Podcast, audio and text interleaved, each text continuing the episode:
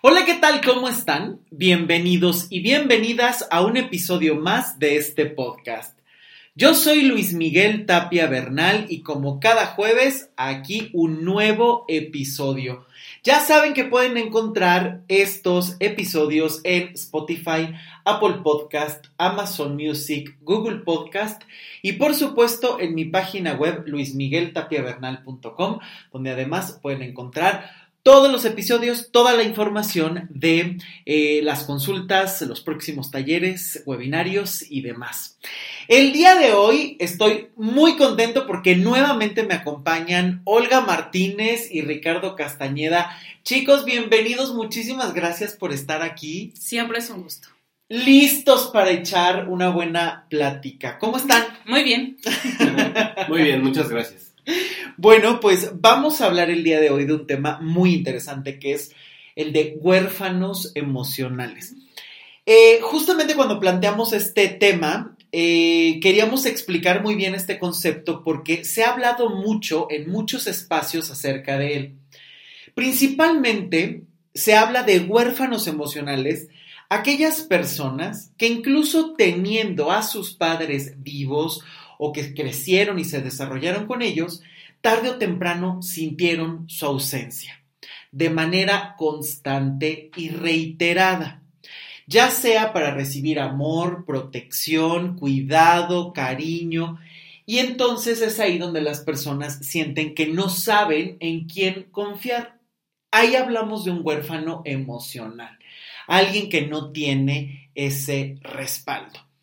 Entonces, desde aquí vamos a partir porque si se fijan es algo que nos da mucho material. Para empezar, me gustaría acotar algo que es muy importante. ¿Cuál sería la medida para poder determinar si alguien es eh, un huérfano emocional o no?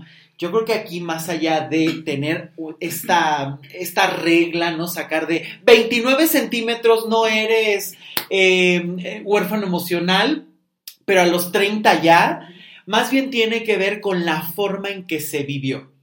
Pudo haber sido un solo suceso muy difícil y muy traumático, a lo mejor, no sé, eh, le dieron regalos a todos tus hermanos en Navidad, pero a ti no, y a lo mejor todas las siguientes Navidades ya te dieron, pero para ti fue sumamente duro, difícil y te dejó una huella muy fuerte donde sentiste que no pensaban en ti, te sentiste abandonado, rechazada, ignorada, en fin, este tipo de situaciones que puede ser única, pero también puede ser un sistema, algo que se ha repetido reiteradamente a lo largo de tu vida, donde a lo mejor eh, siempre que querías platicar con alguien no estaba, se te cuestionaban tus emociones, no sabías cómo expresarlas, eh, a lo mejor siempre los demás estaban más al pendiente de sus propias Em, carreras o de sus propias actividades antes que de ti, pues obviamente se puede sentir esta orfandad, es decir, no sabes con quién contar. Entonces, esto más bien tiene que ver con la forma en la que cada persona lo ha gestionado. Es decir, hay personas que a lo mejor un suceso las ha marcado profundamente y es válido, y también hay personas que a lo mejor han vivido una serie de situaciones y han tratado de salir de esa situación o le han dado un cauce. Esto no depende de quién puede o no puede, esto tiene que ver con la forma en la que lo estás gestionando, enfrentando. Porque si no, aquí caemos en lo que siempre hemos platicado y que estamos muy en contra, tanto en terapia como en los eh, podcasts, que es estas reglas, ¿no? O sea, ay, pero ¿por qué exageras? O sea, es un suceso, no inventes, sí, un suceso que te pudo haber marcado. Eh, o viceversa, ¿no? Es que mira, hay personas que han vivido cosas muchísimo más difíciles y pareciera que están como si nada, sí, pero cada persona es completamente distinto. Por cierto, si no han escuchado el podcast de eh, las trampas del pensamiento positivo, donde justamente hablamos de todos estos errores y toda esta crítica, por favor, escúchenlo. Ya saben que toda la información de podcast, de libros, de series, películas, todo lo que vamos a mencionar, lo van a encontrar en la caja de información de donde nos estén escuchando por favor. A ver, pero yo tengo una duda de lo que me acabas de decir. Sí. Precisamente, decir una broma. Precisamente porque soy Virgo, necesariamente soy cuadrado. Es que no saben, la señorita astróloga aquí presente, cómo hemos estado platicando de la astrología. Bueno, Hemos hecho infinidad de bromas, videos Sí. y demás. No, bueno, es que tú cómo eres Virgo, tú cómo eres Aries. Bueno, Entonces, me encanta. entonces como yo, como yo soy Virgo, necesariamente soy cuadrado. Entonces, a la hora de que, eh, de que, de que planteas que existe una relación, pues yo ya la tomo como, como que tiene que ser unívoca, ¿no? Es Sí. decir, si, si en algún momento eh, me faltó o por algún suceso poco más un padre o dos padres, entonces yo ya no confío en las personas. Sí, Y entonces ya digo, ah, bueno, sí, sí, mi papá sí fue ausente, ¿no? O mi mamá sí fue ausente, entonces no debo de confiar en las personas, o por eso no confío en las personas, o si identifico que no confío en las personas, entonces es necesariamente porque tuve una ausencia de padre o madre. Entonces, no debo de entenderlo así, porque no es una relación unívoca, lo acabas de explicar, pero entonces, ¿cómo puedo entender este concepto de huérfano emocional si no es con esa relación unívoca? Es decir, voy a ver si comprendí completamente tu pregunta. Eh, tiene que ver con cómo viviste ciertos sucesos y de esa manera cómo determinar si en realidad, porque los viviste, te convirtieron en un huérfano emocional. ¿La entendí? Ajá. Sí, es que... Sí, Así que incluso era algo que, que- que a mí también me surgía la duda, Sí. ¿no? Esta parte de, de en qué momento, o sea, el romper esta idea que solamente si a lo mejor tuve una mamá ausente, un papá ausente, voy a caer fácilmente en la orfandad emocional, ¿no? Sí. O sea, el, el- el comprender que hay varios sucesos y que incluso no siempre a lo mejor va a ser esta, este punto de que nunca me vieron mis padres en los que yo voy a caer en este punto. O sea, sí puede ser como ya muy abierto el, el pensar que Claro. cualquiera puede ser un... Podemos caer en la orfandad. Claro. Y bueno, creo que es eso fundamental. Hay que entender que en el espectro humano es muy amplio, para empezar, ¿no? Y que cada persona lo va a vivir con los recursos que tenga. Hay personas que pueden ser muchísimo más fuertes. Por ejemplo, hace ratito tú decías, ¿no? Es que puedo ser cuadrado como Virgo. O yo diría, coincide que como Virgo, por tu forma de ser, tiendes a ser cuadrado, ¿no? Pero eso a lo mejor ha sido a lo largo de tu vida porque eh, la forma en la que está constituida biológicamente tu cerebro, la forma en la que te fomentaron determinadas cosas, todo eso se convierte en herramientas o en detrimento de cada persona. Y lo mismo ocurre con esas eh, relaciones que tienes con tus padres, ¿no? De entrada yo quiero dejar algo muy claro. Yo creo que nunca ningún padre, ninguna madre está 100% para los hijos. De entrada. Y qué bueno. Porque si una madre o un padre está 100% 24 horas al día para los hijos, se llama sobreprotección y se corre un grave peligro. Yo creo que tarde o temprano todos los seres humanos hemos sentido que los papás en determinado momento no estuvieron, no hicieron o hicieron de más. Porque como siempre le he dicho, creo que la tarea más injusta de este planeta es ser padre o ser madre. Porque hagas lo que hagas, vas a cometer equivocaciones. Si das de más, ay, es que dio de más. No dio, ay, faltó. Pero es una relación muy unívoca, ¿por qué? Porque se parece o se dice que los seres humanos adultos van a guiar a los pequeños, ¿no? Y esto es cierto, que tienen que guiar. El problema es que muchas veces esta guía se puede cortar. Y lo podemos ver hasta en momentos donde realmente los seres humanos nos han enseñado a gestionar nuestras propias emociones. Yo incluso lo plantearía desde este punto, que hay una orfandad que incluso a mí me gusta mucho decirle en consulta hasta cierta discapacidad emocional en realidad, donde eh, no se ha enseñado qué hacer con el enojo, por ejemplo. ¿Te enojas? No, no, no, a ver, ya, te calmas en este momento porque no puedes explotar y entonces a lo largo de la vida nadie te enseñó a controlar el enojo y después o vives implosionando, nada más haciéndote daño a ti, o vives explotándole y siendo una bomba de tiempo al que te tenga en las manos. ¿Cuántas veces no hemos visto el no llores? Y esto ya no solamente con los padres, sino hasta en todos lados. No, no llores, te quiero ver bien. Entonces, a partir de aquí tiene que ver más con la gestión de emociones, de cómo te las enseñaron a manejar y si sentiste que estaba o no alguien para ti. Porque, ojo, aquí por eso estamos hablando y este concepto se me hace muy interesante de la orfandad emocional. ¿Por qué? Porque cuántas veces los padres están, pero porque a lo mejor trabajan todo el tiempo, se la viven en, eh, en, los eh, celulares, en los móviles, están más al pendiente de otras cosas, no hay tiempo de calidad con los hijos, por ejemplo. Entonces, están ahí, a lo mejor son hasta grandes proveedores eh, económicos, materiales, escolares, pero no están directamente para los hijos, ¿no? No sé si con esto va quedando como más claro. Entonces, Sí. hablamos más de esta gestión emocional. ¿Se dio o no se dio? ¿Te la enseñaron o no te la enseñaron? Por eso es que es unilateral en ese momento de la vida, que esto que dices me parece importantísimo. Ojo, la unilateralidad se da en ese momento de la vida. Ya cuando te conviertes en adulto es muy difícil que haya relaciones unilaterales. ¿Por qué? Porque si tú eres un bebé, dependes hasta 100% de otra persona. ¿Quién te enseña a caminar? ¿Quién te limpie? ¿Quién te dé de comer? ¿Quién te enseña a ir al baño? Todo dependemos de otros seres humanos. ¿no? Sí, sí, es que ese es el, ese es el problema, ¿no? No, no te autodiagnostiques como muchos lo hacemos.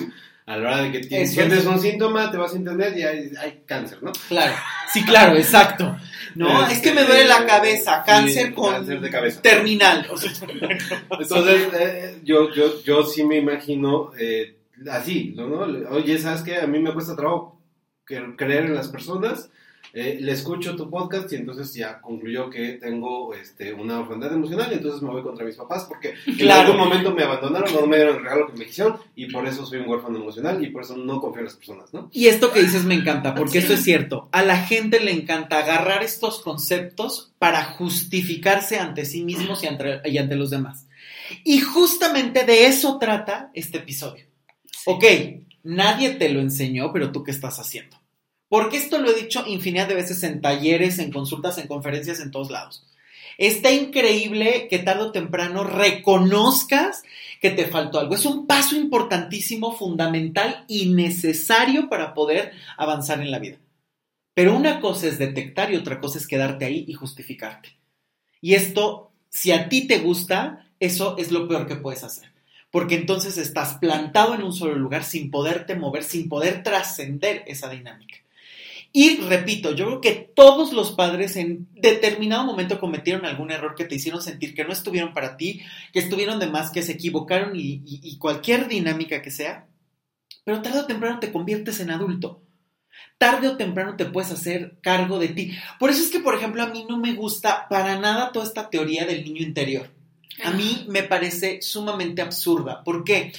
Porque entonces es estar viviendo o repitiendo el voy a cuidar al niño interior del pasado. A ver, tarde o temprano creciste. Y como adulto, ¿qué estás haciendo? Incluso lo digo en el podcast de enamorarse como niños. O sea, es estar en esta dinámica constante de voy a cuidar a mi niño interior, es que me tengo que divertir como niño. A ver, como adulto no te puedes divertir, como adulto no puedes crecer y disfrutar la vida. Es hasta mejor, tienes toda la autonomía y, y la libertad de ser tú, que de niño a lo mejor sigues dependiendo en muchas cosas de otras personas. Pero justamente esto me, me parece que a veces es un peligro porque es quedarte atorado en cuidar a ese niño que ya ni eres, que no puedes regresar ese tiempo y que tampoco te hace ser la persona adulta, madura, divertida o genial que puede ser en este punto y ahora. Y es que a veces, como mencionaba este Rick, ¿no? O sea, a veces escuchas, a lo mejor en un podcast, ¿no? A lo mejor ves en YouTube, a lo mejor escuchaste un programa de radio y ya detectaste que eh, tú tienes ese síntoma y en automático ya soy huérfano emocional, entonces... eh, ¿Cómo lo voy a sanar? Vete a este retiro o voy a seguir a esta persona y bueno, ya me voy. Entonces, en el retiro hacen que busques en tu, en tu pasado exactamente Claro. ese momento en donde dices, sí, sí, sí me pasó a mí. O sea, Y reitero que soy un huérfano Ajá. emocional. con eso me acuerdo que mi mamá no me compró mis papitas y aparte nunca, y no me abrazó cuando yo estaba llorando y... Y algo que muchas veces ocurre con esto que estás diciendo es que te hacen regresar ese pasado Sí. sin darle solución. Sino nada más, es, o sea, regresas, lloras y dices, sí, sí, mi orfandad la voy a abrazar. La gran mayoría de retiros y terapias va hacia eso. Hacia el recuerda, llora y simplemente con detectarlo Ya. ya está hecho el tema. Y eso no es cierto. Tú puedes saber de qué adoleces, tú puedes saber qué tienes y no saber cómo salir de ahí. Porque la lógica que te llevó a construir un problema no es la misma que vas a tener para salir de ese problema. Así de sencillo. Y por eso es que muchas terapias son ineficaces, porque están enfocadas en el problema, en rascar el problema, en obtener información. Y eso es algo que saben que a mí me fastidia en, en la terapia, ¿no? Todas las personas que vienen conmigo a consulta a los talleres es porque estamos enfocados en la solución, en saber cómo está operando el problema, cómo se construyó, pero en darle una solución.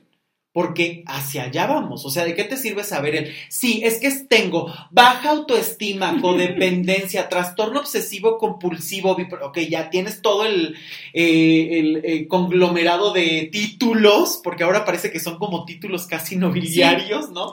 de eh, patologías o de situaciones que no sabes manejar, ¿de qué te sirve solo conocerlas si no puedes darle una solución o gestión? Regresamos a la misma orfandad, llegas al mismo punto.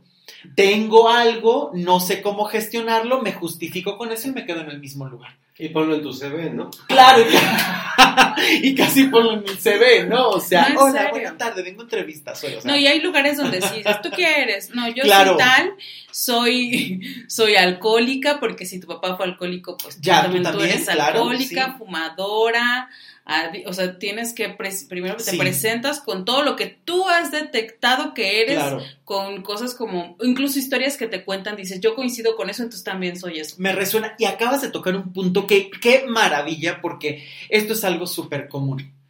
Pareciera que, inclusive te lo dicen en muchos de estos retiros y talleres, si no lo puedes reconocer es tu ego. A ver, quitemos ya estos conceptos. A veces es muy difícil de reconocer porque no se te ha explicado correctamente, porque también hay que hablar el idioma de cada persona para entender situaciones y por eso es tan importante los trabajos personalizados, porque cuando vas a un grupo te va a resonar lo que alcanzas a entender. Cuando escuchas un podcast, cuando lees un libro, es lo que alcanzas a entender. Pero cuando haces un trabajo personal es cuando realmente puedes descubrir, hacerte un traje a tu medida para saber si careciste de tal cosa o no, de qué manera lo has podido gestionar o no, y que no sea él, es que no lo puedes ver con, por ego, a lo mejor no lo puedes ver porque te duele muchísimo. A lo mejor no lo puedes ver porque no has tenido la conciencia de tener una visión 180 grados y ver lo más que puedas. No tienes a lo mejor completamente el contexto, el concepto, la explicación profunda. Cada ser humano es distinto. Hay seres humanos más racionales, hay seres humanos más emocionales, hay seres humanos más proactivos. Cada persona es distinta. Y por eso es que también es muy distinta la forma en la que tú procesaste cada pérdida, cada emoción, cada ganancia, es muy distinto. Hay personas que dicen, bueno, pues es que yo perdí, tengo que continuar, la vida es así. Y hay personas que dicen, no, es que perdí una relación y se me acabó el mundo, por ejemplo. Y es válido, porque como persona que eres único y repetible, tienes la posibilidad de sentir y de experimentar el dolor como tú quieras. Lo importante es hacia dónde vas a transitar. ¿Te vas a quedar ahí siendo víctima de las circunstancias eternamente, que también tenemos ahí un podcast sobre el papel de víctima, o vas a migrar realmente a un crecimiento personal o a tratar de trascender o ajustar esa situación? Por eso me encantó esto que dijiste, ¿no? Porque de verdad a veces es un peligro. Y justo este podcast salió porque Olga nos recomendó un, eh, una serie que está en Netflix que se llama Wild Wild Country. Eh, que es una serie de seis episodios, una miniserie de seis episodios acerca de Osho. Eh, de todo, cómo fue construyendo desde que salió en la India, un intento de ciudad que tuvo en Estados Unidos, de verdad está más que recomendable, es un muy, muy buen documental. Seis capítulos, duran más o menos una hora cada uno. Eh, Wild Wild Country en Netflix. Ya saben, ahí va a estar hasta el link en la cajita de información. Pero justamente uno de los elementos que veíamos eh, era justamente este, esta situación. ¿Cuántas veces se puede vivir en esta orfandad emocional sin quererla sobrepasar, sin quererla aprender realmente de ella? Sino que muchas veces muchas personas se iban a la comuna de Osho para que alguien las guiara 100% de vida. Uno de los principales elementos, y ojo, no estamos aquí criticando, yo creo que todo pensador que ha trascendido puede tener muchas ideas muy interesantes y demás, pero también tiene sus claroscuros como todo ser humano, ¿no?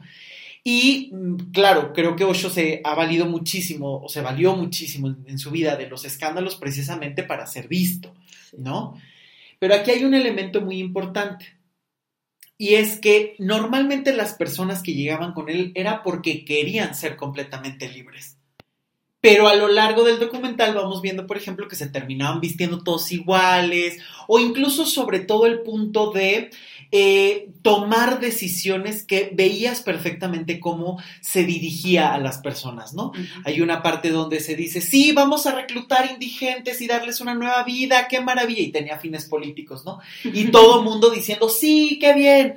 Cinco minutos después ya no nos sirven, entonces se tienen que ir de la comuna porque pueden generar grandes conflictos y todo, sí, hay que respetar esa idea. Entonces, desde ahí, a ver, la libertad tiene que ver con esa posibilidad de creer, de sentir y también de respetar otras creencias. Así de sencillo. Y es que, o sea, está como súper complicado, ¿no? Porque, o sea, bueno, entiendo que estamos hablando del documental este, libremente, Sí, sí. recomendándolo, sí, pero Muchísimo. también spoileándolo, ¿no? Este, y, y, y como tú lo comentas, o sea, ellos mismos decían, no somos una religión, ¿no? Bajo ninguna Claro. somos una religión. Claro. Y en algún momento entran en un conflicto y entonces eh, acusan a otra persona de que estaba enviando eso hacia una religión. Pero sin ser religión, efectivamente tenían todos estos dogmas eh, pues de fe, llamémoslo, la forma de vestir, los collarcitos que parecían rosarios, Los símbolos, los ¿no? símbolos, ¿no? los Eh, libros. Y, y decían que, que- y bueno, y, y sí, efectivamente todos se acercaban por esta libertad, pero realmente, como bien dices, ¿no? La libertad se limitaba a ciertos aspectos como, no sé, como la vida sexual de las Sí, claro. personas, ¿no? Sí, sí. Entonces ahí sí eras completamente libre, eh, pero también, vaya, entraban a todas las actividades que requería esta comunidad, ¿no? Que realmente tampoco, tampoco es para criticarlo, ¿no? Porque realmente No, no. Lo, que, lo, que, lo que hicieron en esa década, en ese momento, en ese lugar, en ese pueblito, pues es espectacular, ¿no? O sea, Muy interesante. de, de- sí. de- de una comunidad que realmente trabaja colaborativamente, solidariamente, ¿no? Claro. Entonces, eh, todos estaban aportando, vaya, felizmente al desempeño de, esas, de esa comunidad, de esa ciudad que estaban Y que algo que me parece muy interesante de lo de Osho y de esta comunidad era que tampoco vivían como el mundo físico no importa, ¿no? Inclusive Osho lo dice eh, tanto en, la, en, el- en sus libros como en gran parte del documental. O sea, él, por ejemplo, llegaba a tener 90 Rolls Royce y demás, ¿no? Sí. Eh, relojes carísimos y demás, porque De decía diamantes. justamente, o sea, a ver, sí. Y yo siempre lo he dicho y lo hemos dicho aquí infinidad de veces en el podcast, o sea, está increíble que quieras crecer emocionalmente, mentalmente, pero también se vale crecer en la cuestión física. O sea, muchas veces entramos en, este, en esta dinámica de ya no importa. A ver, comes, pagas renta, pagas servicios. O sea, sí importa el dinero, sí importa eh, también cuidar lo material y le darás una importancia en el sentido también que tú quieras y que tú decidas darle en tu vida, que tampoco lo es todo, pero bueno, esa es una parte interesante que Osho manejaba, ¿no? Que sí vamos a despertar la conciencia mentalmente, emocionalmente, pero eh, pues también puedes darte tus lujos y también puedes dar la vida a la medida que tú quieras, ¿no? Pero algo que se ve muchísimo es, de verdad, cuando ves la entrevista con las personas, es muy común esta sensación de yo venía completamente destrozado y no es que sea alguien que me guíe o que me enseñe, es que le estoy entregando por completo mi vida porque yo no sé qué hacer con ella. Incluso una de las historias que me parece muy interesante es esta mujer australiana, ¿no? Que dice, yo me sentía completamente triste, me estaba peleando hasta con mi marido todos los días y yo agarré a mi marido y nos fuimos a la India y me quedé maravillada porque en cuanto lo vi encontré la paz, ¿no? Y entonces esa historia en particular a mí me parecía muy interesante porque era una mujer que estaba buscando constantemente esta paz y bueno, ya después ves al final de la historia todo lo que Llegó a ser decidir o la obligaron en determinados momentos que dices, wow, o sea, ¿hasta dónde te puede llevar esa orfandad emocional, esa necesidad de pertenecer, de cuidar, de que alguien te dé una guía, de sentirte cobijado, cobijada, que justamente este es el peligro. Y que así como se puede hacer con este tipo de grupos, eh, también se puede hacer en otras áreas, ¿no? En tu familia, con la pareja, con los amigos, en el... No es el... Porque, a ver, creo que algo que tenemos que dejar muy claro es que todos los seres humanos necesitamos de otros para que nos enseñen. Todos, absolutamente todos. El ser humano necesita compartir, pero siempre necesita enseñanza. Tú no aprendiste a hablar porque nada más observaste y, o ya naciste con el chip de saber hablar. A ver, te enseñó alguien a hablar, a gesticular, a caminar, a limpiar, te enseñaron. Somos seres humanos que necesitamos enseñanza constantemente y yo me atrevo a decirlo que toda la vida porque el que no sigue aprendiendo se atrofia. Punto. ¿Por qué? Porque la vida es movimiento y hay infinidad de cosas constantes que aprender. Eso es una cosa. Que vayas al médico y te enseñe a relacionarte contigo es una cosa, que vayas con una nutrióloga y te enseñe cómo comer para estar mejor de salud o verte mejor, claro, se necesita, porque a lo mejor por tu cultura, por tus hábitos alimenticios, por tu tiempo, no lo has hecho. Que vayas a terapia está increíble, necesitas a alguien que te enseñe a lidiar con ciertas cosas. Pero de ahí a que entregues tu vida por completo, que la pongas al servicio, a merced, a que alguien más decida a dónde te lleva, ese me parece que es el peligro y que puede ser una consecuencia justamente de sentirte en una orfandad emocional. No sé qué soy, no sé para dónde voy, no sé cómo gestionar lo que siento, lo que me duele, lo que me angustia, lo que me incomoda, y entonces voy a buscar de inmediato a alguien más que me dé esa guía completa en la vida para que haga de mí lo que quiera. Ese es el peligro. Y es por eso que traemos a colación este documental de Wild Wild Country de Netflix. Ajá, es que, o sea, porque, vaya, digo, tú me dirás si no, si, si no estoy en lo correcto, pero eh, este documental, efectivamente, estas personas dejaron su vida, dejaron sus trabajos, tal vez dejaron incluso familias Sí. eh, para seguir a este, eh, vaya, señor, este filósofo, llamémoslo. Esta eh, filosofía Esta filosofía, y, y se fueron a, a físicamente a, a habitar en, una, en una ciudad Claro. este, para hacer algo nuevo. Entonces, cualquiera podría pensar que, bueno, es un extremo, mientras yo no me acerque a ninguna secta, no pasa nada, pero realmente podríamos llevarlo a nuestra realidad, ¿no? O sea, si tú te estás entregando, tú te puedes entregar, como ya lo decías, eh, en en cuerpo y alma a tu pareja Claro. o a tu Claro. trabajo Claro. o a, no sé, vaya, algo tan sencillo como un grupo de teatro, un grupo de música, y entonces esa es tu, tu, tu única salvación, tu único objetivo, también puede ser una religión, ¿no? Y entonces dices, no, es que yo este, estoy en el teatro por el teatro, para el teatro, y, y estoy 20 horas en el teatro, y nada me llevo con los del teatro, y el teatro es mi vida, y el teatro es lo que a mí me llena, y, y estoy, vaya, eh, le entrego toda mi, toda mi vocación a este grupo teatral, ¿no? Sí. O grupo religioso, o empleo, Claro. ¿no? Que, que hay muchos empleos que son así, Claro. de ponte la camiseta y 20, 12 horas al día, y ahí te vas 12 horas al día, o, o 20 horas Claro. al día, y estás casado con el empleo, Sí. ¿no? Y entonces empiezas a alejarte o a perder eh, todo lo que antes tenías por estar entregado en cuerpo y alma a esta única actividad. Eso Sí. es equivalente a lo que pasó en, en esta historia de estas personas o no. Sí, claro. El punto es que hay cosas que están bien vistas y hay cosas que no. O sea, está súper bien visto que a lo mejor cuántas veces, incluso hasta Aarón, a quien le mandamos un gran saludo, me comentaba ahora que escuchó el programa anterior de sacrificarse por amor, decía, es que lo mismo puede pasar hasta con el trabajo. Y está bien visto. No, hombre, qué bueno. Mira, Bien está trabajado. comprometidísimo con su trabajo. Es pero buenísima en lo que hace, ¿no? Y hasta socialmente está bien visto. Ya hoy muchas personas empiezan a cuestionar el, hey, no puedes vivir para tu pareja. O no sé, no es saludable vivir para tu pareja, ¿no? Pero ¿cuántas veces no ocurre? Que están enfocados 100% a vivir en la pareja. Pero claro que esto es común y por eso es que sacaba a colación esta historia de, de Netflix porque eh, se puede ver esa necesidad del otro. Que yo creo que todos los seres humanos necesitamos a otras personas. O sea, algo que también hay que romper es esta idea de solo amate tú y solo importas tú, no es cierto. O sea, ya hay que romper con estas ideas que lo único que están generando es más soledad y Más vivir en una burbuja y más orfandad, exactamente.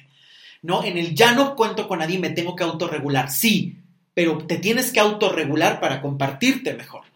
Tampoco es que sea una obligación, pero convives con personas todo el tiempo. Y normalmente el ser humano no es un lobo solitario. Se necesita de la comuna, se necesita del otro, se necesita de compartir. Y creo que de ahí vienen muchas eh, ensoñaciones de querer hacer comuna y que puede sonar muy bien, pero hasta qué punto los intereses de otras personas, como se puede ver en el documental, pueden terminar dirigiéndote a otro lugar. Y que incluso algo que me parece tremendo es cuando se empieza a desmantelar este proyecto en, en el documental, vuelve a surgir toda esta orfandad, ¿no? Era el ya no supe qué hacer, ya no supe a dónde ir, me quitaron algo muy importante. Claro, estamos ante una pérdida, pero volvemos a lo mismo no se te enseñó a gestionar tus propias emociones. Es decir, se sigue en lo mismo. Y esto es lo que ocurre. O sea, vas a parar la orfandad emocional el día que aprendas a autorregularte y compartirte mejor. Eso es aprender realmente a quitar esa orfandad, ¿no? ¿Por qué? Porque a final de cuentas nadie en la vida te va a colmar al 100%, nadie. Ni las llamadas almas gemelas, ¿no? Nadie te puede colmar al 100%. Y repito, qué bueno. Porque si alguien te colma al 100%, desaparece el mundo, desaparece la vida y es muy fácil perderte a ti. Porque entonces alguien más te da y nadie puede darte lo que tú necesitas. Nadie más. Y entonces es aquí donde justamente si tú adoleces de algo, si tu pasado te duele, si tus padres te incomodaron, si no te enseñaron algo, tú lo puedes aprender. Y es algo que muchas veces no se habla y entonces se entra a estas relaciones, a estas dinámicas de voy al retiro, me voy a vivir cinco meses a la India y está increíble y a lo mejor aprendiste un montón de cosas, pero a lo mejor lo básico lo sigues postergando.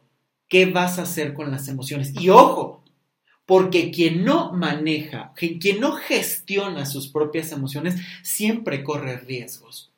Puede ser una persona sumamente capacitada económica, eh, profesionalmente, pero a la primera de cambio puedes derrapar si tus emociones no están bien.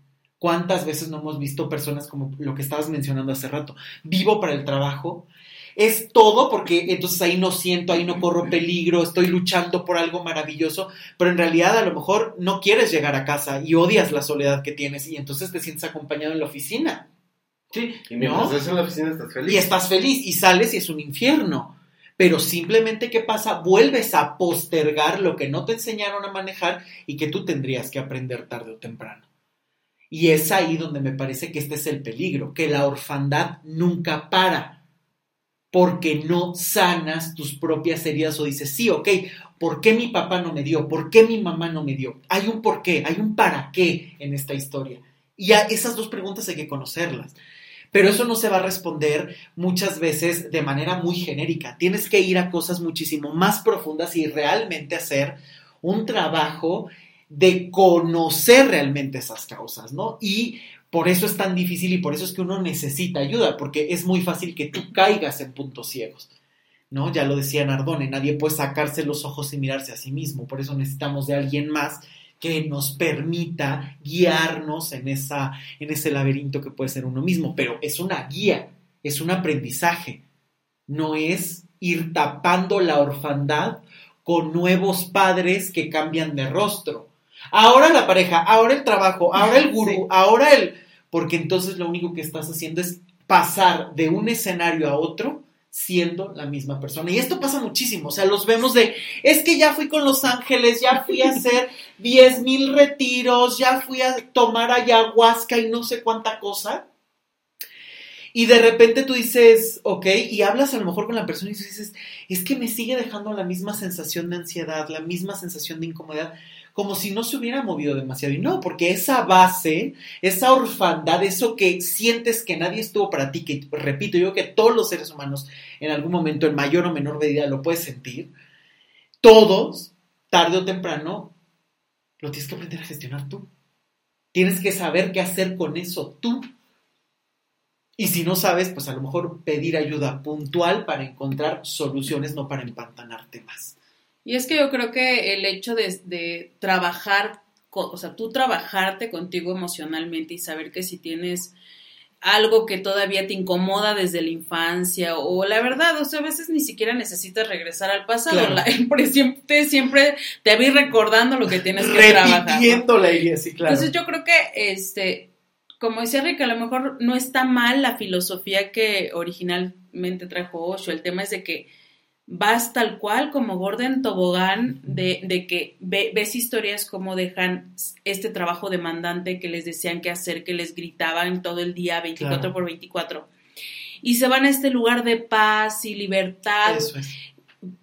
Pero era, era completamente a llegar a otro punto esclavizante de otra manera. Claro. O sea, ¿en qué momento una filosofía que puede haber sido, pudo haber sido muy positiva o para tiene elementos tiene positivos. elementos muy positivos, dices, ok, esto lo tomo, pero aquí ya no me gusta. Esto ya no me está gustando. Exacto. O sea, ¿en qué momento terminé con este uniforme y estoy plantando zanahorias? Claro. Y me olvidé que tengo familia afuera y que he vuelto a esto es mi familia. O que tengo otros sueños que, que cumplir, tengo, ajá, ¿no? O sea, que simplemente mi, mi vida se ha resumido a esta granja y ya no quiero que exista nada más. O sea, mi realidad tiene que estar aquí en esto, en este punto de placer, de orgasmos y de gente igual de atormentada que yo. O sea, ¿en qué momento Claro. uno se pierde? Porque yo Claro, creo que ahí es donde uno se pierde, ¿no? Y ojo, no en, uno, en uno de los capítulos, perdón que te interrumpa, este, digo, de lo que dice Olga, porque en uno de los capítulos una persona, una mujer dice, bueno, yo tenía no sé qué puesto, contadora, no sé, tenía su trabajo, se fue a, a esta ciudad y dice, bueno, quiero trabajar. Dicen, ¿quieres trabajar? Qué bueno que quieras trabajar porque necesitamos quien lave los baños. Y entonces esta Ah, claro. contadora eh, dijo, "Ah, bueno, y entonces, pues de repente me di cuenta que pasé un año de mi vida lavando los baños de, de la comunidad, ¿no? Claro, esperando Ajá. hacer algo más, ¿no? Entonces es, es lo que dice ¿no? O sea, Claro. de repente con, o sea, te, te venden una historia de que eres libre Eso es. eh, y si quieres trabajar, pues necesitamos quien lave los Claro. Ni siquiera eso lo puedes elegir tú, ¿no? Sí. Entonces Ajá. eso es libertad. eso es cierto. Y ojo, repetimos, o sea, claro, se- ah, seguramente hubieron elementos increíbles y seguramente también genuinamente para muchas personas era un sueño muy bien planteado. Inclusive hasta los primeros episodios te hacen creer justamente que todo el pueblo estaba en contra de ellos y eran maravillosos, ¿no? Y hasta que después empiezas a hurgar o te empiezan a presentar documentos o situaciones o comprobantes o las mismas personas involucradas te contaban a lo que terminaron llegando a hacer, pues obviamente dices, wow, todo tiene dos matices. Y ojo, no estamos juzgando, estamos presentando una realidad para tratar de desmenuzar y ver cómo todo tiene pros y contras y tiene cosas negativas y tiene cosas positivas y tiene cosas que cada persona va a tomar de distintas maneras. Y habrá personas que sí, genuinamente encontraron la libertad ahí, maravilloso, y hay personas que simplemente fueron a buscar algo, creyeron que lo encontraron, pero en realidad jamás pasó. ¿Por qué? Porque nunca se trabajó eso de fondo. Y si tú no trabajas esa orfandad de fondo, puedes estar en mil escenarios y seguir repitiendo la misma historia, como bien dice Olga, o seguir estando todo el tiempo en, esa, en ese hueco que se repite, como bien decías hace rato. Sí, es que creo que la reflexión no es eh, que termine diciendo, no, es que Osho está bien o Osho está mal. Claro. O eh, las personas que criticaban a Osho están bien o están mal. O el Claro. documental está bien o está sesgado, Claro. ¿no? O sea, todo eso sería como perderse en, en, en alguno de los, eh, vaya, de, de estos comentarios. La pregunta es, ¿tú te estás entregando ciegamente en algo? Eso es, sin cuestionar, sin siquiera escucharte o perdiendo hasta la conexión contigo. Porque el termómetro eres tú. Muchísimas personas no saben decidir porque incluso tienen la desconexión con el propio cuerpo. A veces no sabes mentalmente cómo construir o explicar las cosas. A veces emocionalmente no sabes cómo nombrar las cosas precisamente porque nadie te enseñó. No sé qué siento, o sea, es enojo, es miedo, pero no, pero sí, pero porque a veces desde ahí viene esa discapacidad emocional o esa, ese, ese analfabetismo emocional, ¿no? Donde no sabes ni siquiera nombrar, determinar, conocer, reconocer, identificar, compartir o gestionar las cosas desde ahí, ¿no? Entonces, vaya, nadie te enseñó, perfecto, pero tienes un termómetro corporal. El cuerpo te dice, estoy aquí, me siento incómodo, me duele la panza, me duele el cuerpo, no quiero, no quiero estar aquí, el cuerpo está gritando. ¿Cuántas veces has ignorado hasta esa parte y has perdido esa conexión? En medio de todos estos filtros mentales, emocionales, accionales o que otras personas te han dicho, ok, no conoces eso, empieza a conectar con el cuerpo. Siempre. ¿Cómo se siente estando ante otra persona? Es que no sé por qué ese encantador es divino, pero el cuerpo me deja una sensación rara. Alarma, hay algo ahí. ¿Por qué? Porque muchas veces no se sabe ni por dónde empezar en esta orfandad emocional. Ok, es que no sé qué hacer con el enojo, es que no sé qué hacer con la soledad, es que no sé qué hacer. Empieza a conectar contigo. Eso es fundamental. Ojo, no es la solución para que no digan, ya me conecté con el cuerpo, ya ahora. se-". No, no, no. O sea, está estaría increíble que las soluciones fueran así de sencillas. Este mundo sería otro, pensando todos los días, soy millonario, soy millonario, soy millonario, soy paz, soy paz, soy paz. No, la vida no funciona así. Hay a veces que hacer construcciones muchísimo más elaboradas. Pero ahí ya tienes un primer elemento. ¿Y a qué voy con esto? A que justamente como lo vemos muchas veces en el documental, te sientes increíble mental, emocionalmente, físicamente te sientes bien, estás en el lugar correcto. Está muy bien, ¿no? Pero si sientes que falta algo, si algo en ti se está cuestionando, escúchalo. No sabes, pide ayuda. Pero la ayuda siempre tiene que ser esa guía, ese aprendizaje en conjunto. Porque si no, tarde o temprano vuelves a, a migrar. Yo ya no sé qué hacer, hazte cargo. Y entonces vas buscando padres y madres en todos lados, en todas circunstancias. y esto es facilísimo hacerlo. O sea, que no te acote la vida en otros aspectos. O sea, a mí me ha es. funcionado lo siguiente. Yo Sí. la verdad al día de hoy cuando me siento como muy clavada con algo, haciendo algo, ya como que doy un paso adelante y digo, a ver, no. O sea, ¿qué pasaría si esta persona dejara de hablarme? O sea, Claro. o sea, Ay, tiendo a hacer eso. O sea, claro. y digo, o sea, Claro. que en serio no me, o sea, Claro. no nos habláramos cómo yo me sentiría. O incluso Claro. en algún momento dije, bueno, si me voy a vivir a tal lugar, ¿qué pasaría si los amigos que tengo cercanos un día me dijeran, ¿sabes qué onda? Ya nos vamos a ir a, o- a Otro Coyoacán, país. ah, nos vamos a ir, yo me voy a ir a otro país. O sea, genuinamente estoy ahí porque yo lo quiero o porque me estoy dejando guiar y, y yo he aprendido Wow. que así me escucho y me da hasta como luego angustia, digo, ay no, es que no, o sea, no. no". Y, y eso cuando digo, realmente es genuino lo que yo quiero Eso es. o estoy, estoy guiándome por otra persona porque yo no sé qué hacer en ese momento. Claro. Y ojo, aquí esto que dices me parece que es una joya valiosísima. ¿Por qué? Porque claro, tarde o temprano en algún momento de la vida puedes necesitar una muleta, ¿no? Y entonces a lo mejor dices, oye, sí, al principio mis papás me están enseñando a hablar, pues no voy a decir, ya sé hablar y que la vida te enseñe, ¿no? Pues sí, obviamente a lo mejor por un buen tiempo vas a necesitar esa muleta. Pero tarde o temprano la muleta la tienes que desechar. Porque el día que se te ponga bien la pierna, el brazo, o por lo que hayas necesitado la muleta o la prótesis, pues entonces se va a atrofiar porque ya no lo estás eh, utilizando. Lo mismo pasa. Y esta pregunta me parece que es fundamental en la vida. Si se te acaba la vida sin esa persona, si no sabes ni qué hacer eh, con esa persona, pues evidentemente ahí la cosa ya está bastante rara, ¿no? Porque entonces desde ahí ya hay una dependencia, desde ahí ya hay un tú haces por mí lo que yo no sé hacer por mí. Y si le pones una respuesta, tal vez te ayuda un poco más, ¿no? Porque lo que dice Olga es, ¿qué pasaría si estas personas ya no están? ¿O qué pasaría si esto Claro. ya no lo tengo, no? Claro. Y si la respuesta es, me muero, Sí, claro. Claro, porque- sin esa persona me muero, sin este trabajo me muero, sin esta actividad física me muero, sin este hobby me muero, sin esta cantidad de dinero me muero, este... O hasta te da angustia el pensarlo, o sea, no, no, no, eso no va a pasar, nunca va a pasar, no puede pasar. No puede pasar. Ya desde ahí dices, híjole, Porque me muero, ¿no? hay que empezar, ahí ya estás en la orfandad. Ahí estás en la orfandad, en el miedo a que o se reactive otra herida o a que vivas una situación que no sabes cómo gestionar. O que estás en peligro y en tres segundos vas a buscarte quién en la orfandad te ahora te adopte, necesite porque ya se fueron otros y terminas como en el documental que dejaste de vestirte de naranja para irte a vestir de, de blanco. Esto, me- esto, es- esto, esto me pareció súper interesante el documental, ¿no? Porque de repente es, ok, ella había decidido, ella que era una jefa, había decidido estos colores, pues ahora como nos dejó y nos traicionó, vamos a ir en contra de ella hasta quemamos lo que ella nos dio, que es todo esto del, del vestuario, de la ropa del mismo color. Hasta lo queman, ¿no? Simbólicamente y casi gritándole a ella, hey, que no queremos nada de ti.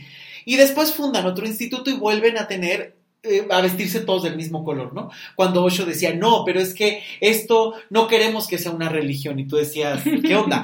Cuando en otro documental, que hay una segunda parte buscando a Sheila, eh, te das cuenta, por ejemplo, que decían, bueno, es que tenía una función que entraras y te despojaras de elementos para que tampoco hubiera como una estratificación, ¿no? De mira, él viene vestido de Dolce Gabbana y el otro pues casi casi con la ropa rota, ¿no? No, aquí todos somos iguales y te desprendes de lo que eres para entrar en un lugar pues como sin prejuicios, ¿no? Que esa era la función de vestirse igual y que puede ser muy interesante, que puede ser genial. Perfecto, ¿por qué? Porque desde cómo te miras, desde cómo estás vestido, desde cómo estás hablando, ya tienes un elemento, ¿no? O sea, recuerdo, por ejemplo, en, un, en el curso que acabo de tomar en la Ibero, decíamos, o sea, a ver, dejémonos de estas cosas de no prejuiciemos. Desde que tú ves a una persona, tú ya hiciste un juicio por toda esa historia que tú traes metida.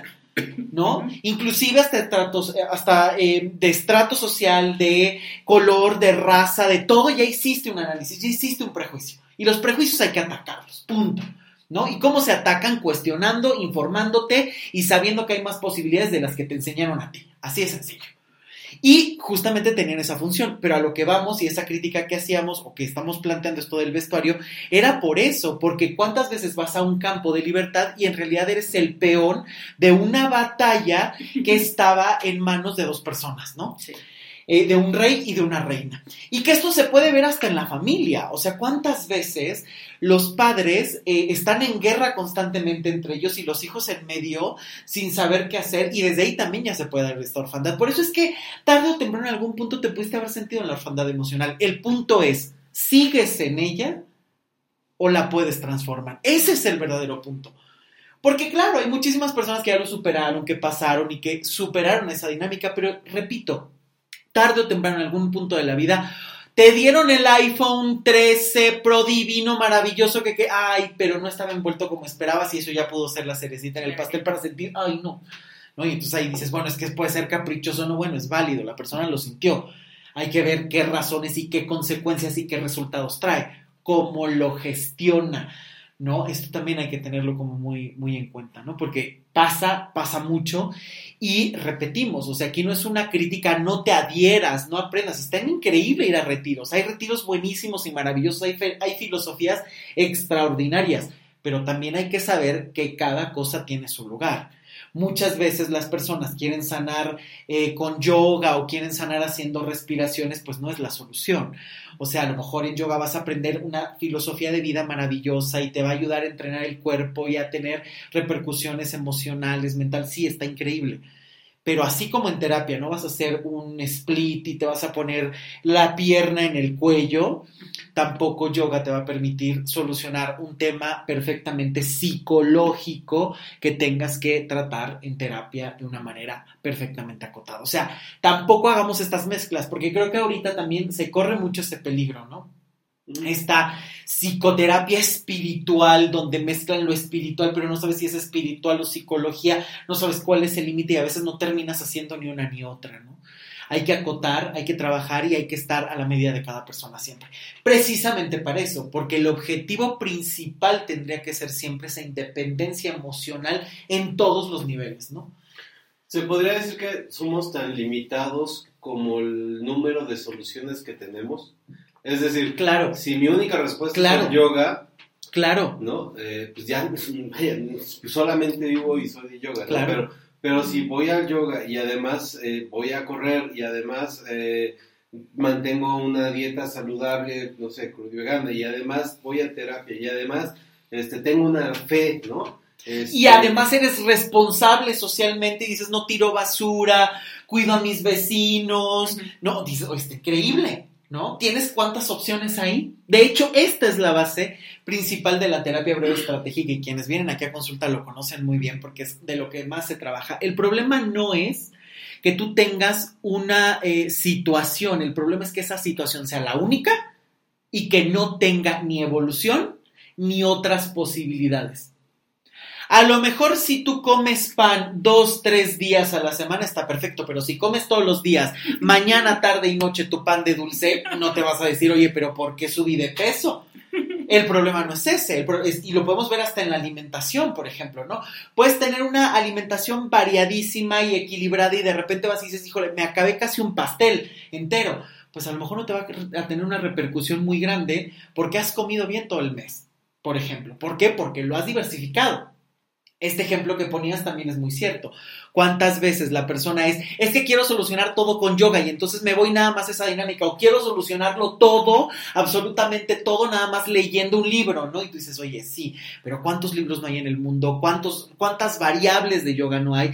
Y hay que saber para cuántas cosas, eh, para qué cosas sirve cada situación. Porque esto es muy cierto y muy común. Te aferras a las soluciones que te han funcionado pero a lo mejor, o crees que te han funcionado. Y entonces a lo mejor te funcionaron una vez, pero no 20. A lo mejor te funcionaron 20, pero no 25. Y como lo hablábamos en este eh, episodio de el pensamiento positivo, el cerebro es un gran eh, alguien que busca solucionar problemas. Esa es su función. Entonces, ¿qué es lo que trata de hacer? Si esto se le parece, repetimos la solución. Y justamente también de ahí viene esa orfandad emocional. No tengo herramientas porque no me enseñaron. A mí me dijeron, estás triste, cállate y ocúltalo y no tienes más y a lo mejor el callarte y ocultarlo momentáneamente en un momento de dando un discurso político o enfrente de tus compañeros de trabajo a lo mejor está increíble una vez, pero no enfrente de tu pareja, no enfrente de tus hijos, no enfrente de tu de la gente que le importas en realidad, ¿no? Entonces, ese es el problema. Muchas veces eh, se construyen estas grandes patologías, estas disfuncionalidades precisamente porque no diversificamos nuestras respuestas.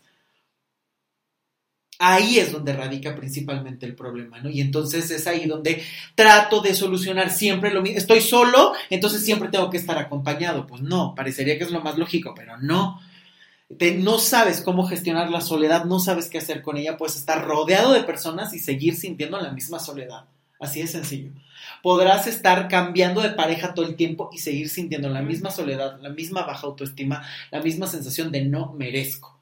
¿no? Incluso a lo mejor hasta tener el trabajo de tus sueños, ser millonario y seguir en el mismo punto de no merezco, no me la creo. ¿Por qué? Porque hay que aprender a gestionar las emociones, porque hay que hacer un clavado y hay que diversificar la vida y las opciones que tienes que sí, a lo mejor esa es maravillosa, acotada en un tiempo y en un espacio. A lo mejor esa eh, situación que has repetido constantemente te funciona a los tres años de vida, te ayudó a salir de un problema muy difícil a los seis años, te ayudó a salir de tu primer divorcio, pero no te va a ayudar toda la vida en todos los divorcios, en todos los momentos que enfrentes, pues hay que diversificar esas áreas que se han convertido justamente en tu única respuesta.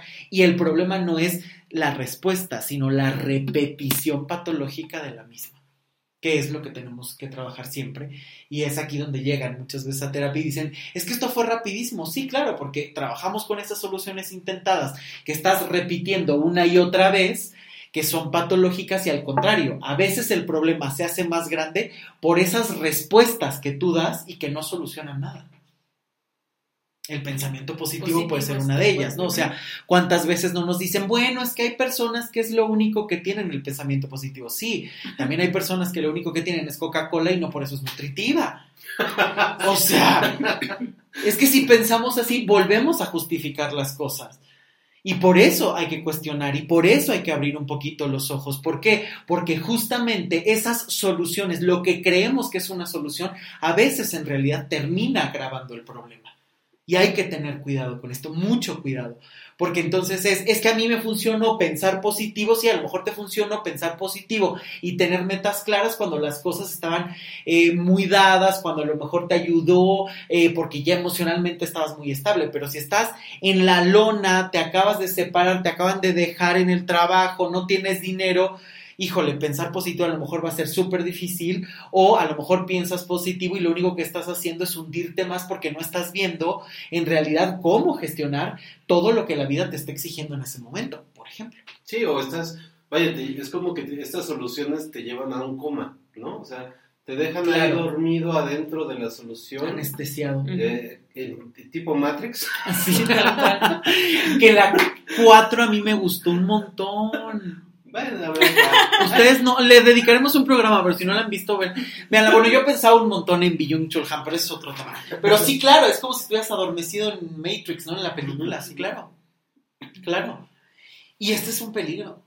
Y es lo que muchas veces no se ve, ¿no? Por eso es que es muy fácil. Imagínate tú, Nadie te enseñó a gestionar tus emociones, te sentiste desprotegido, desprotegida en algún momento eh, y todavía esto le agregas que intenta soluciones que a lo mejor en un momento te funcionaron y después ya no, estás generando una avalancha de nieve que empezó con un copito, que fue girando, girando y que después ya no sabes ni cómo parar. Porque fíjate cuántos elementos hacen crecer un problema.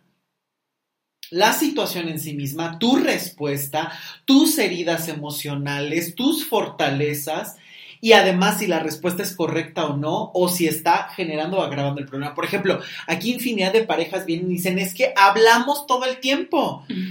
Y tenemos problemas de comunicación y tú dices, pero son parejas que están hablando 24/7 y se están contando hasta el café que toman, mandando fotografías de todo y tú dices, es que el problema no es la comunicación, es cómo lo estás haciendo. Lo que en realidad se dice, lo que en realidad se calla o en qué momentos hay que saber callar, en qué momentos toca escuchar. Son elementos y juegos que son muy de cada dinámica y cada persona, ¿no? Y a veces esta es la parte que nos gusta. Ya me dio la receta mágica de escucha tu cuerpo y se acabó con no. O sea, ese es un elemento para que tengas un, tengas un, un tentempié, ¿no? Es un pequeño pasito, pero hay que ahondar muchísimo más y hay que encontrar nuevos matices porque si no ahí es donde la vida se acorta y se vuelve simplemente eh, dual, ¿no? Blanco-negro, eh, bueno-malo. No, aquí hay que ver si es funcional o no es funcional. Y hay que entender que hay una amplia gama de colores y de matices que te pueden llevar a otro tipo de respuestas y que justamente esta orfandad emocional viene muchas veces de lo que no sabes cómo gestionar y que además terminas justificando. Al ser humano le fascina vivir justificando y decir, yo no tuve la culpa. La culpa es de mis papás, la culpa es de mi pareja, la culpa es tuya porque tú no me haces caso. ¿No? Y de repente es cuando dices, ok, sí, puede estar todo en tu, en tu contra, pero hasta eso puedes elegir si te quedas o te vas, ¿no? O sea, no podemos negar como esa responsabilidad. Y claro, hay situaciones a lo mejor que son ineludibles, ¿no? Pero son situaciones que inevitablemente también eh, te tocará buscar a lo mejor cuál es el escenario menos terrorífico para ti, ¿no? Porque claro, a veces hay situaciones que también son brutales, que no puedes hacer un cambio y que a lo mejor simplemente vas a buscar la mm, forma menos terrible de enfrentar esa situación. Y qué brutal, ¿no? También el recapitular y decir, ah", o sea, toda mi vida ha trascendido como huérfana porque todas mis decisiones han sido con base en la pareja, el, ese trabajo que me encantaba y se han ido acabando y yo he terminado parada en escenarios que nunca esperaba, que no sé qué hacer y que sigo siendo eh, un barco a la deriva, ¿no? Viendo a quién me le pego como sanguijuela para que me dé un proyecto, para que me dé una vida, para que me dé un mundo, porque yo no sé cómo hacerlo. Y en lugar de compartirme, ¿no? Como un ser humano adulto, completo. no, estoy buscando quién me nutre, quién me da, quién me sostiene, quién me carga. Y ese es el verdadero problema, esa es la verdadera orfandad de la que estamos hablando, que puede venir de mucho tiempo atrás o puede ser algo muy nuevo. Sí, o incluso digo, yo no sé si me corresponda opinar de esto porque yo no soy papá, pero pueden ser los mismos hijos, ¿no? O sea, cantidad de gente que dice, mis hijos son mi razón de ser, claro. mis hijos este, son por lo que me despierto cada mañana. Cuando tienes hijo te, te, enteras de lo que realmente vale la vida. Claro. Bueno, yo no sé, no tengo hijos, ¿no? Tal vez algún día vamos a hacer besos, ¿no? o realmente es mi razón de ser. Claro, claro. Que seguramente es un amor muy grande, pero también hay que acotar esa dinámica, no, no, le eches tanta carga, Claro, ¿no? tanta carga. de hacer. Sí, sí, sí, porque cuántas veces, o inclusive pasa, ¿no? Las parejas se acaban de casar, pero ¿para cuándo los hijos? Porque un verdadero hogar tiene hijos. A ver, no es cierto hay hogares de una sola persona, hay familias de una pareja nada más y no necesitas tener papá, mamá, hijo, hija, perro y jugo de naranja todas las mañanas, ¿no es cierto? No, peor. O sea, ya, sí, ¿no? Quitémonos estas ideas. No, incluso yo recuerdo mucho la historia de alguien que se divorcia y, ah, bueno, yo platicando dije, es que voy a estudiar derecho para que hagamos una mancuerna este, en ese momento mi pareja y los dos seamos como yo, así, él sea la parte mental y yo sea la parte de acción, práctica, práctica y, y, y, o sea, armé todo el plan con base a que íbamos a estar siempre, ¿no? Entonces recuerdo, recuerdo que esta persona me decía no lo hagas porque yo por eso terminé estudiando derecho y es algo que no me gusta, es algo que lo trabajo porque no tengo de otra, y porque yo también creí que eh, íbamos a ser siempre la pareja perfecta, mejor estudia otra cosa. Al día de hoy digo, o sea, ¿cuánta gente termina invirtiendo su vida hasta en una carrera porque crees que vas a hacer la dualidad con el otro? Y en el camino te quedas y te terminas quedando con una carrera o quedándote viviendo en un lugar o quedándote en un trabajo que creías que como esa persona iba a estar ahí, por la otra persona. Repito, escuchen sacrificarse por amor, porque hablamos de esto. O sea, cuando sacrificas tus sueños, tu vida por la otra persona, precisamente por esto, porque crees que va a estar todo el tiempo. Eliges Porque desde la orfandad. tú me tienes que dar, porque tú tienes que estar para mí, porque mi vida eres tú. No hay mayor frase de orfandad que esa. Mi vida eres tú. Sí, o, o por lo menos esta persona buscó la hacer la mancuerna, ¿no? Pero hay muchos casos, a- a- me vino a la mente el caso del primo de mi amigo, que escogió su carrera por seguir a la persona que en su momento le gustaba. O, Claro. eligen las escuelas. novios. Claro. Se estaban como coqueteando, se estaban este, eh, Eso haciendo ojitos y entonces eh, la persona uno se fue a estudiar esta carrera en esta escuela y yo digo, pues yo también me voy para allá, para allá, para allí, ahí en esta nueva escuela continuar nuestra, nuestra historia de amor, ¿no? Y a veces relaciones que ni empezaron jamás, ¿no? Ahí esa es otra. y- ¿A qué escuela se va a ir esa persona? Yo también, porque tengo que encontrármela Claro. siempre en los pasillos. Orfandad, o sea, voy a poner mi vida a girar en torno a la otra persona. Y es ahí donde obviamente después ya no sabes cómo decidir, ¿no? Porque es, híjole, no me gusta, pero mi vida ya depende de esto. Y llegas en un momento, la edad que sea, ¿no? En cuanto te diste cuenta y dices, ¿qué he hecho de mi vida? Y no tengo herramientas porque siempre he dependido de otros y no sé ni cómo ponerme de pie. Porque tengo la edad que sea y yo sigo sin poderme levantar y sin poder dejar de gatear, ¿no? Emocionalmente. Y es ahí donde obviamente te toca hacer ese trabajo. Y ojo, la terapia, porque también esto es algo que hay que decir, tiene que dar ese acompañamiento, pero es una enseñanza que tarde o temprano eh, tienes que soltar. Tampoco puede ser ese elemento de es mi eterna mancuerna. Sí, está bien que a lo mejor encuentres a alguien y si tienes un tema recurres y trabajas y tal, pero no es de ya no sé ni qué zapatos me tengo que poner, déjalo a mi psicólogo. Tú dices, hombre, ¿Qué hago? Estoy aquí en la mesa con él. Hombre, misma orfandad, ¿no? O sea, la terapia por eso tiene que ser tan completa de no solo ir solucionando un tema, sino llegar a la profundidad de otros y poder generar cambios y sobre todo independencia emocional, ¿no? Que es el objetivo que siempre se busca en la consulta y que yo siempre trato de inculcar a todos los pacientes, ¿no? Y claro, cada caso es completamente distinto. Hay personas que trabajan rapidísimo, una, dos sesiones, notas el cambio y se acabó. Y hay otras personas que, claro, hay que ayudar a reconstruir toda una vida siempre recordándoles que su poder, o sea, inclusive muchas veces me dicen en terapia, gracias por los cambios y tal. En realidad los cambios los hacen las personas. Uno facilita los conocimientos que tienes y el compromiso de siempre estar eh, actualizándote para brindar nuevos apoyos, ¿no? Pero en realidad también ese es un trabajo que cada persona hace. Y chicos, se acabó el programa. Sí.